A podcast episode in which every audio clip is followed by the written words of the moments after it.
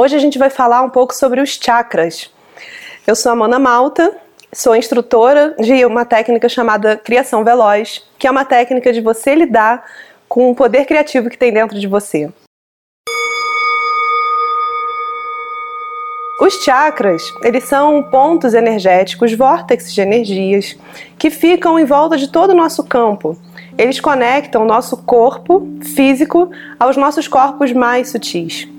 A gente tem sete corpos no todo. Eu gosto de fazer uma analogia a uma passagem da Bíblia que fala que Deus criou o mundo em sete dias, né? Ou seja, em seis e no sétimo ele descansou. Mas o mais importante para a gente entender isso é para entender as densidades que foram criadas né, pelo, pelo poder divino e que como a gente pode acessar essas densidades diferentes com uma simples meditação ou conectando através do poder do seu chakra. O chakra raiz, né, o chakra básico, é ele que guarda muita informação sobre o nosso sistema ancestral. Através desse chakra, a gente se sente com estrutura, ele está ligado aos nossos ossos, à nossa medula. Através desse chakra, a gente se liga nas possibilidades de manifestar no mundo físico e material todas as coisas que a gente sonha. Só que esse chakra, quando está desalinhado, né? Na verdade, os chakras não se desalinham, isso também é uma mentira. Eles podem estar obstruídos por crenças limitantes. Quando ele está é, obstruído, o que pode acontecer é uma desarmonia. Você pode criar um sentimento de falta ligado a relacionamento, ligado ao sexo, ligado a coisas que você precisa para sobreviver nesse mundo. Então fica sempre um sentimento de falta. Se eu não fizer mais, posso ficar sem. Se eu mudar, eu posso passar necessidade. Isso tudo fica, fica gravado nesse chakra.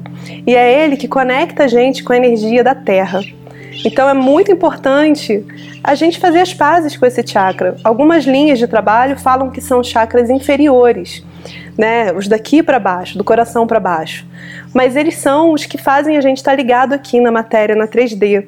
Então não pode simplesmente abrir mão desse poder desse chakra. Um pouco mais acima está o chakra sexual é, ele tem também esse grande poder de desenvolver a nossa potencialidade aqui nesse planeta, né? Porque com ele você pode gerar novas vidas. Tem uma também que acha que quando você desenvolve muito esse chakra sexual, os outros ficam é, sem energia. Mas isso também é uma crença limitante, porque a nossa energia é abundante e ilimitada, assim como todo o cosmos, todo o universo. Então você pode sim ter uma sexualidade desenvolvida, uma sexualidade bem resolvida e feliz e próspera e ainda assim estar tá conectado com a energia divina. Até porque se a gente não tivesse esses chakras, a gente não estaria aqui, não estaríamos vivos, né?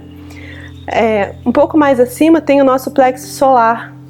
Ele é um chakra que faz a gente conseguir é, trazer para a realidade tudo que nosso coração manda, né? A nossa, nossa potencialidade ligada ao que a gente gosta de fazer, o que a gente sabe fazer.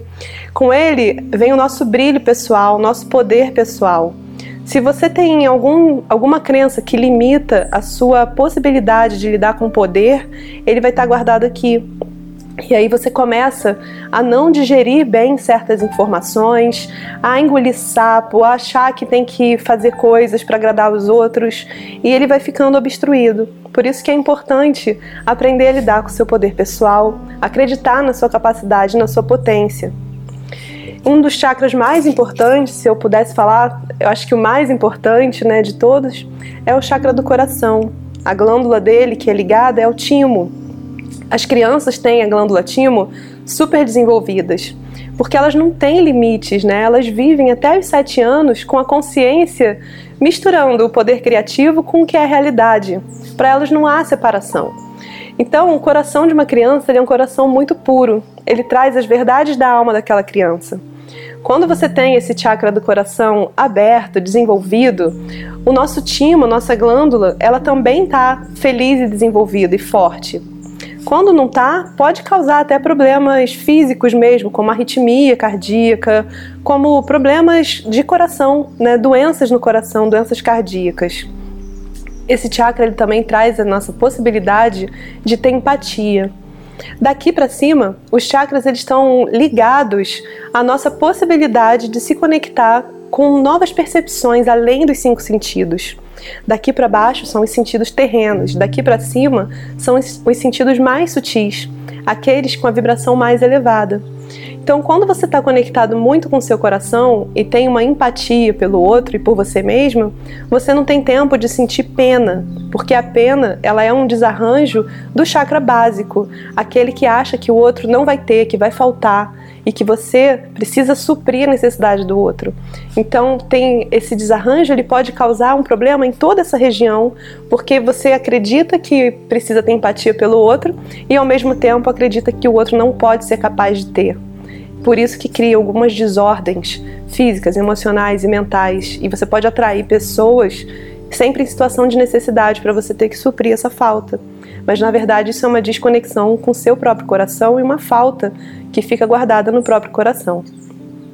O chakra laríngeo, ele é um chakra da oralidade. Ele é aquele que conecta a gente através da fala e através da nossa expressão é a possibilidade da gente ser e fazer exatamente aquilo que tem vontade de fazer.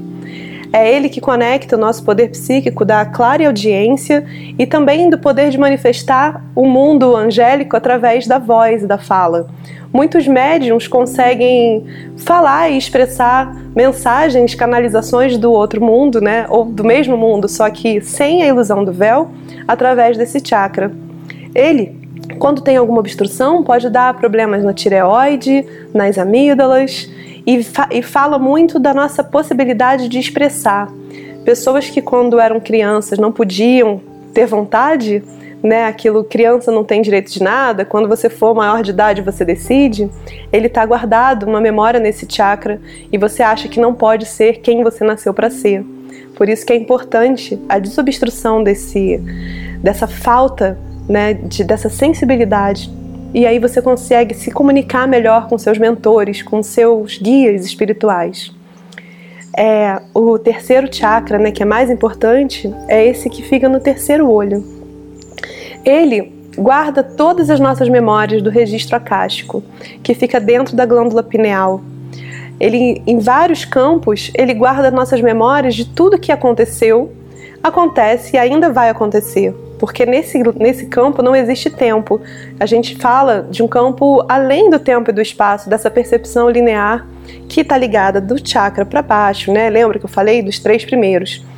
Daqui para cima, todas as possibilidades elas acontecem.